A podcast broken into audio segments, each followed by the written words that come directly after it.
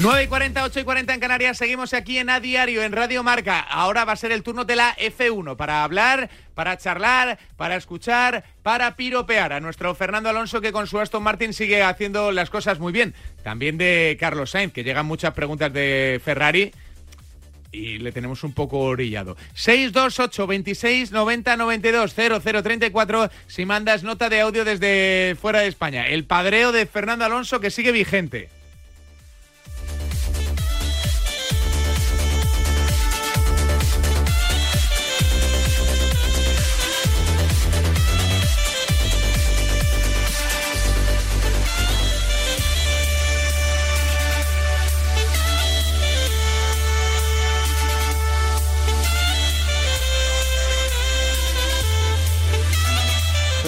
Lo quitan antes de, subirme me hubiese dolido un poco más, pero después de la celebración, del champán, de, tener a todos nuestros sponsors en el podio y bueno, y un poco después de 35 vueltas que tuvieron para pensar la penalización y no lo y no lo no tuvieron tiempo aparentemente. No ha quedado clara todavía, ¿no? Estábamos No, estamos ahora viendo porque al parecer el equipo no está de acuerdo, no, no ve la penalización, así que a ver lo que pasa al final, pero como digo, que me quiten lo bailado, he disfrutado del podio y la FIA un poco no ha hecho mm, o no ha quedado y no lo hizo del todo bien la FIA pero Fernando Alonso al final presume de su centenar de podios hola Antonio Lobato qué tal buenos días ¿Qué tal? ¿Cómo estás? Pues muy bien, muy contento, la verdad. Pues mira, ya, somos dos, o, tres, o, muchos, miles. Muy contento, porque eh, eh, os escuchaba en la previa, oye, este circuito no es muy rollo Aston Martin. Y al final, tercero y muy bien. Sí, es que lo gracioso del caso es que era verdad. Ellos tenían marcado en rojo este, este gran premio en el calendario porque sabían que por las características que habían encontrado en Bahrein en su coche, sus virtudes y sus defectos, pues aquí no iban a brillar. Pero desde el minuto uno mm, se sintieron cómodos, eh, fueron progresando y, la verdad es que, bueno, pues Fernando consiguió clasificar tercero, al final salió segundo por, por, la sanción de Leclerc y en ritmo de carrera se convirtieron en, en el segundo coche. Y esa es la gran noticia, ¿no? Que que Aston Martin es ahora mismo el, segundo coche después de dos grandes premios.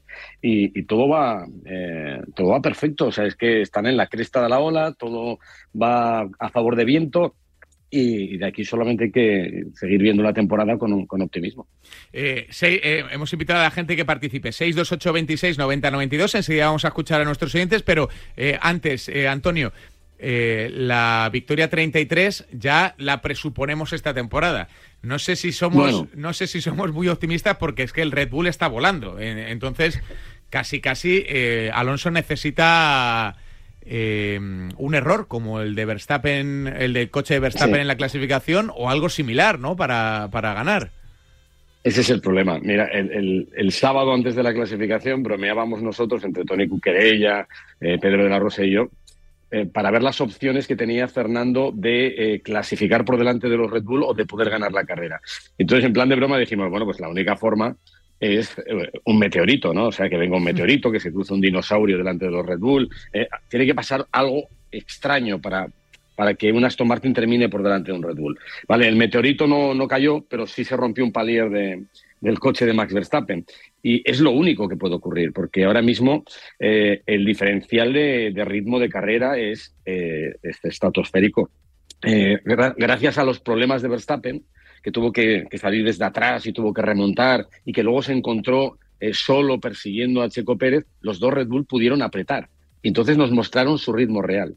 Y el ritmo real del Red Bull, que presumíamos que tenía que dar miedo, da miedo porque está alrededor del segundo, un segundo por vuelta con respecto al segundo coche, que es el Aston Martin. O sea, es una barbaridad. Es una barbaridad. va a ser muy difícil, ¿eh? muy difícil poder acercarse a, ellos. Y antes de los oyentes, eh, Ferrari, Carlos Sainz. Pues eh, Carlos, el problema que tuvo fue que el sábado la clasificación no le salió muy bien. Y el problema que tuvo el domingo es el que tuvo, que tuvo Ferrari en general, que le faltó ritmo para, poder ir a por los Mercedes. Entonces ahora mismo la situación es, es lo contrario a lo que tenemos en Aston Martin. En Aston Martin todo es viento a favor, todo el mundo está contento, todo el mundo empuja a muerte, todo el mundo se siente contagiado del entusiasmo de Fernando, los resultados vienen. En Ferrari es todo lo contrario. Los resultados no vienen, hay problemas de fiabilidad, algunos miembros importantes del plantel técnico se han marchado, otros quieren irse, eh, las cosas no salen bien en carrera, falta ritmo, es una repetición del año pasado, eh, siguen teniendo más degradación que el resto, no pueden con Mercedes, Aston Martin les ha pasado, Red Bull está inalcanzable, eh, están entrando en una espiral de bastante depresiva. ¿eh? Y tanto, y tanto. Eh, a ver, oyentes, 628 26 90 92, el coche rojo no funciona, el coche verde vuela. Vamos a ver qué dicen. Ah, preguntas para Antonio Lobato. Buenos días, Radio Marca. Buenos días, Antonio. Eh, una pregunta. ¿Es tan determinante el 37% más este de túnel de viento que tiene Aston Martin para mejorar el coche? ¿Es tan determinante con, con respecto a, a los demás coches? A Red Bull. Un saludo, buenos días. Bueno, eh, no es determinante, pero ayuda. Eh, evidentemente, la forma que tienes de, progresar, de, meter innovaciones en el coche, es traer piezas nuevas que funcionen. Cuanto más puedas probar en el túnel del viento, que ya está bastante limitado, pues, eh, pues mm, más puedes darte cuenta si las cosas que estás diseñando funcionan o no funcionan. Es una ventaja, sí. Lo que pasa es que la ventaja de Aston Martin va a durar hasta junio porque a partir de junio se, revisa otra vez el, porcentaje de tiempo de túnel de viento y entonces se utilizará a partir de junio el orden del campeonato del mundo en ese momento. Y si todo va como va, pues Aston Martin va a ser segundo o como mucho será tercero y entonces evidentemente esta ventaja desaparecerá y entonces el que estará más limitado será él. Pero bueno, es una ventaja y de hecho, eh, a ver, en ese, en ese sentido, Red Bull es el más perjudicado, primero porque fue el campeón del mundo y por eso tienes menos tiempo y segundo porque fue sancionado por exceder el límite presupuestario, se le recortó aún más esas horas de túnel de viento y en ese sentido van a tener un, un déficit, que dicho sea de paso, hasta ahora no se ha notado nada. ¿eh? Ventaja que obviamente no va a ser infinita. Más oyentes en el 628 26 90 92. Buenos días, Lobato. Buenos días. ¿Tú qué sabes más?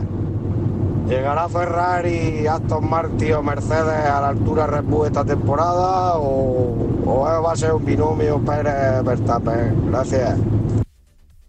Pues eh, me gustaría decirte que, que, van a llegar, pero Mm, ellos mismos están bastante asustados y lo ven muy complicado.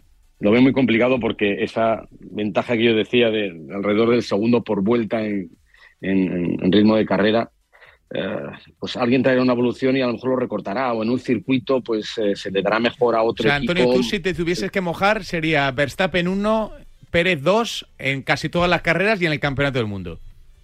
Sí, yo, yo, creo, o sea, salvo que haya un cambio radical, eh, que, no lo creo, vamos a tener dos competiciones. La de Red Bull consigo, consigo mismo, es decir, la de Pérez con, con, Verstappen, y la del resto. Y la del resto puede ser muy interesante, pero yo creo que es una cosa de, Checo o de Verstappen. Me gustó que les dejaran correr ayer. Eh, me gustó que les dejaran correr el domingo. Me gustaría que les sigan dejando correr ahora que tienen tanta ventaja y que no hay peligro por detrás y, cruzo los dedos para que Checo Pérez esté en el nivel que mostró en Arabia Saudí, porque si está en ese nivel, eh, puede ser divertida también esa batalla, ¿eh? puede ser divertida. Ahora no sé cuánto tiempo le van a dejar a Checo mantenerse ahí en, la pugna con, con, Max Verstappen. 628 26 90 92. Muy buenos días, Radio Marca. A ver, lo por favor, mójate. ¿Crees sinceramente que la FIA tiene un trato diferente con Fernando Alonso? Mm. ¿Sí o no? Fácil de responder, ¿no? Venga, un saludo. Es muy fácil de responder. No. No, no hay, no hay ningún trato. El problema es, el problema es que la FIA se equivoca y en algunos momentos son muy torpes. Pero lo son con todos. ¿eh? nosotros nos fijamos más en las cosas que pasan con Fernando, pero eh, ocurren con, muchas, eh, con muchos otros detalles. No hay ninguna persecución, no hay ninguna predisposición a sancionar a Fernando, eh, simplemente hay desatinos, ¿no? Y lo que se decidió momentáneamente en el último Gran Premio, pues, pues, pues, fue una bacalada difícil de, difícil de defender, ¿no? Sobre todo porque, a ver, la ley es la ley, la norma es la norma y la norma se tiene que aplicar. Y al pie de la letra, la norma sería sí una sanción como sancionaron a Esteban Ocon en el Gran Premio anterior. Pero yo siempre digo que no hay nada más injusto que una ley que se aplica tarde.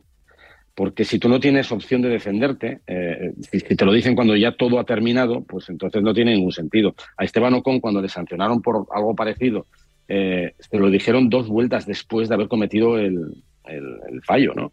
Eh, a Fernando Alonso se lo dijeron 30 vueltas después, bueno, 30 vueltas, cuando ya había terminado la carrera, es decir, más de 30 vueltas y más de una hora después.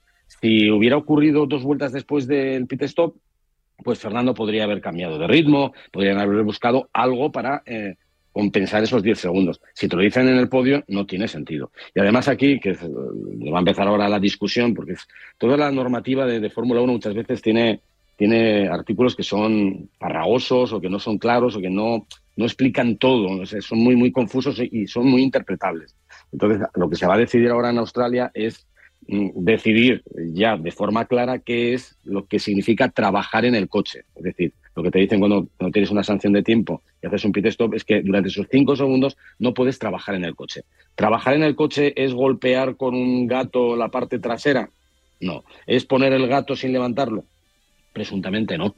Eh, con lo cual, como no está claro, y hay varios grupos de trabajo donde se dicen unas cosas, se dicen otras, pues lo que van a hacer en Australia es aclararlo para que no se repita nunca más. Pues eso, ojalá lo, lo aclaren. Más preguntas, venga. Hola, buenos días, Antonio de compañía. Buenos días. Bueno, la carrera volvió a ser impresionante. Una segunda carrera a la altura de las expectativas. Muy bien. Pero yo tengo una duda respecto al coche de seguridad. ¿Realmente tenía que salir el coche de seguridad cuando el coche de Lance Stroll eh, estaba detrás de los muros. Yo no sé safety car a qué vino, la verdad. Yo creo que con una bandera amarilla hubiera sido suficiente. Y, y bueno, pues eh, lo que hizo fue perjudicar a Carlos, está claro, y acercar a Verstappen a, a, la cabeza de carrera, que estaba claro que iba a llegar, pero bueno, yo creo que el coche de seguridad innecesario bajo mi punto de vista se lo, se lo facilitó bastante. Bueno, pues quería saber qué opinabas de eso y qué es lo que le pasó realmente al, al Aston Martin de Stroll. A ver. Bueno, muchas gracias, chao. Lobato. Sí, a ver, yo estoy de acuerdo con este oyente. Eh, creo que el coche de seguridad fue excesivo. Eh, no sé si una bandera amarilla, pero un virtual safety car hubiera sido suficiente. Yo creo que un, virtual hubiera sido lo necesario, porque con el virtual safety car mm, se mantienen las distancias, se mantienen posiciones y distancias, y no hubiera sido, bueno, hubiera sido una ventaja quizá para Verstappen, hubiera sido un problema, no obstante, para, para Ferrari, porque todo el mundo hubiera entrado, pero pero el safety car fue demasiado. Pero ya te digo, no hubiera cambiado mucho porque con un virtual también reduces eh, casi a la mitad en este circuito el, tiempo de, parada y eso hubiera beneficiado a Verstappen y hubiera beneficiado a todos los que entraron en ese momento que y cuando ya lo había hecho Ferrari. La verdad es que con el virtual o con el safety los, grandes perjudicados fueron, fueron los Ferrari pero, pero sí, eh, fue excesivo compactar el grupo, eso todavía benefició muchísimo más, por supuesto, a, Max Verstappen. Venga, otra pregunta. Hola, Radio Marca, hola Antonio. Solo quiero decir que por fin me he vuelto a enganchar a la Fórmula 1. Hmm. Menos mal, ¿dónde estabas, Alonso? Grande. eh, ¿Lobato lo notas mucho o no? ¿En tu móvil, en tus redes sociales, en tu día a día o no?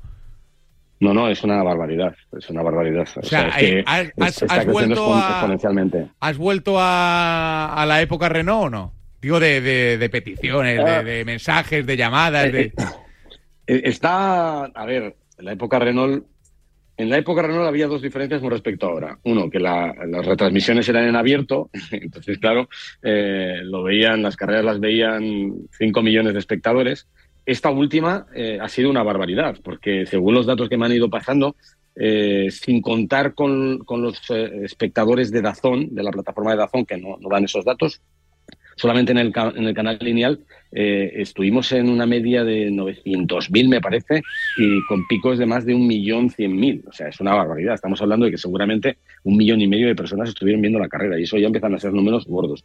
Eh, lo noto en la calle, lo noto en la gente, lo noto en que vas a un bar y, todo el mundo se gira y el camarero te pregunta por Fernando, te vas a, la oficina de no sé cuánto y te preguntan por no sé qué, en la calle te paran, oye, ¿qué pasa? 33, 33, una foto, tal. En mis redes sociales, por ejemplo, se han disparado, o sea, es una locura. El otro día vi Instagram, eh, su, eh, subida de seguidores en los últimos 15 días un 600 y pico por ciento más que los 15 días anteriores. es una locura. Eh, es un poco locura, sí. Y, la última, Lobato, esta te la hago yo. Perdona a todos los siguientes que no, eh, que no van a poder participar para la semana que viene, lo prometemos. con una palabra, eh, el troleo de Alonso a Russell, esa foto que se ha hecho viral y que ha reventado las redes sociales, ¿qué te parece? O sea, habla un poco de, cómo está Fernando, ¿no? Está, eh, eh, es que es, un, es un crack, o sea, es, una, es una máquina, se lo está pasando tan bien, está viviendo una segunda juventud eh, está surfeando la ola, eh, está por encima de todo, por encima del bien y del mal, se ríe de Janeiro, se ríe de la FIA, se ríe de, Russell, de buen rollo, eh, disfruta en el coche, disfruta fuera del coche, es, una bestia. Me, alegro mucho por Fernando, porque decía un oyente que, que se había enganchado otra vez y que había vuelto Fernando también. Fernando ha estado siempre ahí. El problema, lo he dicho muchas veces en estos tiempos, ¿eh? qué desperdicio tan grande ha tenido la Fórmula 1. Qué pérdida para el deporte que Fernando, este Fernando que, ha estado siempre ahí, ¿eh? este, el que estamos viendo, no haya tenido un coche más competitivo, no haya sido, eh, no haya tenido la fortuna o el acierto de haber trabajado para, para un, equipo más competitivo con coches más competitivos. Porque son muchos años, son 20, pero realmente eh, con, un material para luchar por, por hacer podios o para ganar carreras, lo ha tenido muy poquitos años. Y, yo creo que es un desperdicio para la gente, porque, eh, a ver, eh, estamos hablando de un nombre que yo lo metería entre los cinco mejores de la historia de la Fórmula 1. A lo mejor yo no soy, eh, no soy muy objetivo, pero para cualquier persona muy objetiva, te lo metería seguro entre los diez primeros. Entonces, bueno, pues que haya estado tanto tiempo y que no haya tenido un coche competitivo es una pena porque el talento ha estado ahí siempre y ahora con 41 años lo sigue demostrando. Y que sean muchos más. Antonio, un abrazo gigante. Venga, abrazo, hasta luego. Un abrazo Antonio Lobato, la F1 que ha vuelto a ganar protagonismo estelar